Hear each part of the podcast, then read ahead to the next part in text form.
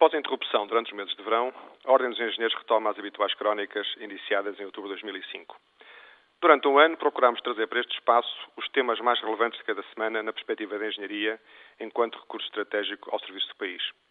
Nem sempre as decisões políticas são coincidentes com a visão dos engenheiros, enquanto técnicos, e por isso criticamos o que consideramos menos positivo como apoiamos o que nos pareceu bem, mas sempre na lógica de contributo construtivo de quem se preocupa com o nosso modelo de desenvolvimento, obrigação de todos os portugueses e, em particular, das ordens profissionais.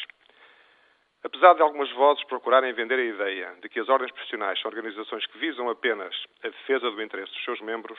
a nossa missão, bem pelo contrário, deve estar centrada na defesa do interesse público. Compete às ordens identificar atos profissionais de interesse público e reconhecer quem tem competência adequada para a sua prática, submetendo os seus membros a códigos de ética, de deontologia profissional e a regulamentos disciplinares. Ao assumirmos esta competência por delegação da Assembleia da República, estamos a proteger o cidadão de pessoas não qualificadas e que facilmente poderiam transformar cada um de nós em presas fáceis, vítimas dos que não têm competência por serviço a prestar.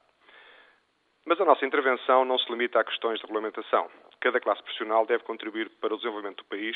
dando o seu contributo técnico a quem tem a responsabilidade de governar. É nesse sentido que entendemos o papel da Ordem dos Engenheiros e foi com esse objetivo que realizamos esta semana nos Açores o nosso 16º Congresso dedicado ao tema Engenharia ao Serviço do País. Cerca de 500 engenheiros de todas as especialidades assistiram a mais de 40 comunicações e conferências sobre a gestão e prevenção dos riscos, tão graves para as populações como são os sismos, as inundações, os incêndios e as secas, entre outros tantos.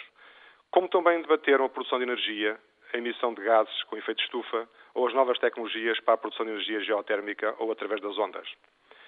O ordenamento do território, as mais-valias dos direitos de construção, a reabilitação urbana, a estratégia dos oceanos e a reforma do ensino superior, bem como a responsabilidade civil dos engenheiros, também estiveram em debate.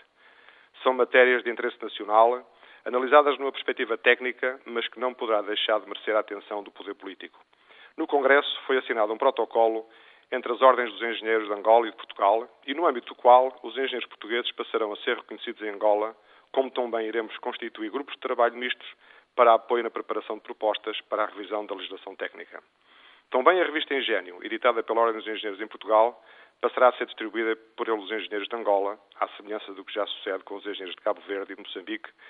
estreitando assim laços profissionais entre os engenheiros dos países de língua oficial portuguesa, com formações muito semelhantes e regulamentação técnica com as mesmas origens. É neste o nosso entendimento de serviço público, promovido por engenheiros sem qualquer apoio de Estado e que ajudará a compreender a intervenção da Ordem dos Engenheiros na sociedade.